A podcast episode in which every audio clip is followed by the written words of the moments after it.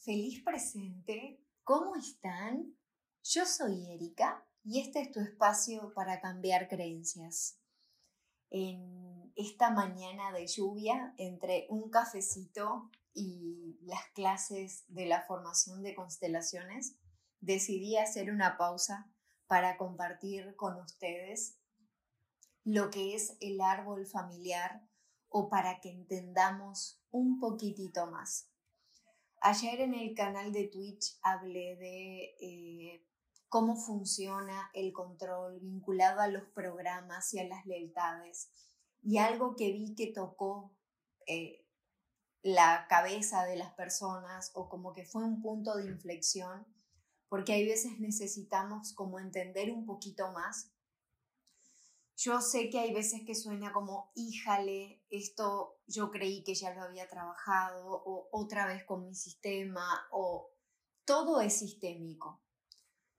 Si hay algo que a mí me dejó, digamos, el haber hecho varias formaciones, ya sea de desprogramación de implantes emocionales, ya sea de bio, neuroemoción, ya sea de eh, biodecodificación, ya sea de angeloterapeuta, ya sea de medicina ayurvédica, que a todo eso yo puedo tener recontra alineado los chakras, recontra bien el metabolismo, entender por qué me duele H, B o C, entender qué tiene, eh, con qué emoción se vincula esto, entender de creencias, pero igual me va a faltar algo.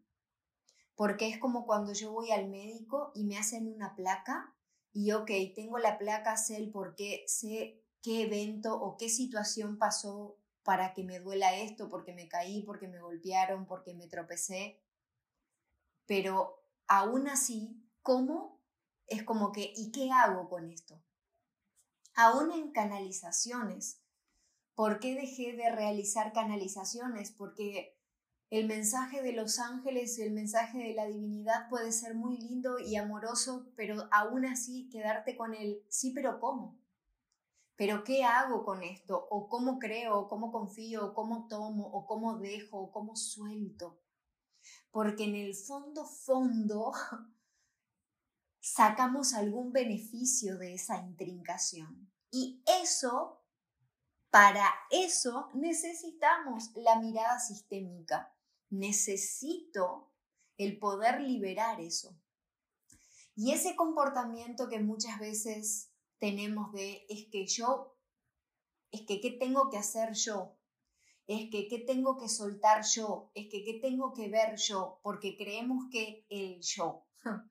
Y eso viene de una mirada del siglo XIX, que nosotros traemos, que nosotros acarreamos como burro de carga inconscientemente.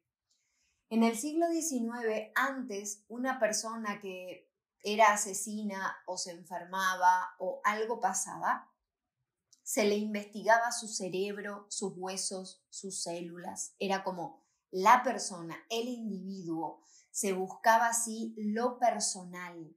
¿Qué hizo esta persona como para desencadenar siendo un asesino serial. ¿Qué hizo esta persona o qué pasa en su cuerpo? ¿Qué actos? Qué, ¿Cómo piensa? ¿Cómo ve? ¿Cómo observa? Eso forma parte del siglo XIX. Hoy en día ya sabemos que por repeticiones, por compensación o por imitación, no es la persona, es todo lo que rodea a la persona. Y nosotros muchas veces seguimos observando la vida como nuestros abuelos y tatarabuelos en el siglo XIX la miraban. Algo que tengo que entender y que me ayuda a rendirme, claro, obviamente, detona todos mis mecanismos de defensa porque me hace saber que no estoy al control. Pero hoy quiero que te quedes con lo siguiente. Mis comportamientos están condicionados por mi historia personal y la historia personal de mis ancestros. Y en la historia de la familia hay hechos traumáticos que nosotros tenemos en la médula, que crean implicaciones en todas las generaciones futuras. Los hechos importantes que van a influenciar nuestras, nuestro comportamiento, eh, nuestras formas de vincularnos, nuestras formas de ver la vida, nuestras formas de relacionarnos, están relacionados con eventos traumáticos de mi sistema familiar. Es como cuando se lanza una piedra en un lago y las ondas se irradian en amplitud. Así un evento traumático en la historia de una familia puede crear ondas generacionales que impactan a la futura descendencia, activando manifestaciones arquetípicas. ¿Qué significa esto? Un arquetipo es el estado niño y el estado padre. Es como yo desde el estado niño estoy en una compensación de mejor que sufra yo a que sufras tú, o yo por ti mamá, y desde un arquetipo de eh, padre estoy con las creencias, con las formas de ver, de sentir, de actuar de eh, mis padres o de mi madre o de lo que sea. Entonces, la mirada sistémica o la mirada de las constelaciones, ¿qué viene a hacer? Viene a resaltar los hechos que es importante conocer. Por más que yo no haya conocido a mamá, papá, mi abuela, mi tía, no importa, porque no tiene nada que ver con el consciente. No las interpretaciones o los significados que nosotros le podemos llegar a dar. Entiéndase bien. Mi mamá me pudo haber contado mil historias, yo pude haber interpretado conscientemente otras, pero en realidad los hechos son los que importan conocer.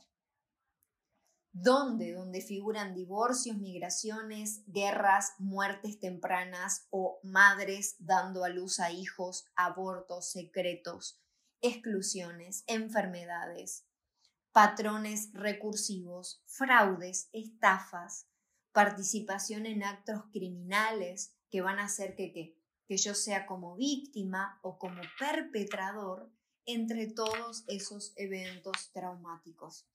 Y muchas veces yo sigo diciendo, pero yo, ¿qué tengo que hacer yo? Y no es yo, porque no venimos de un repullo.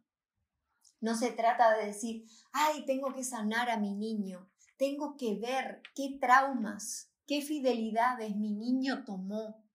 Cuando yo estaba en la panza de mi mamá, percibí, conecté con un montón de historias que después borré cassette. y estoy intrincado con algo, por más que en lo profundo de en, lo profundo de mi ser yo diga, pero yo odio a mi madre o pero yo soy la antítesis de mi madre.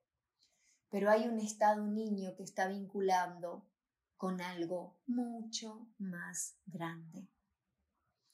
El sistema familiar es como la tierra a la semilla. Si está sin nutrientes, germinará con poca vida. Por el contrario, si tiene acceso al agua y a campos fértiles, la vida fluirá bien.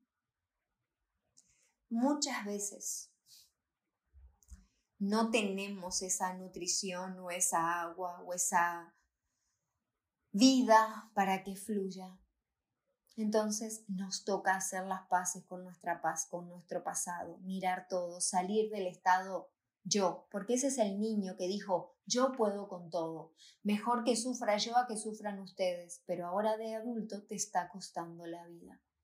Entonces quizás te toca rendirte, que este 2023 te encuentre rendido a todo tal y como fue y tomando la vida. Nos escuchamos prontito. Besitos, besitos. Chau, chau. Que tengan una excelente jornada.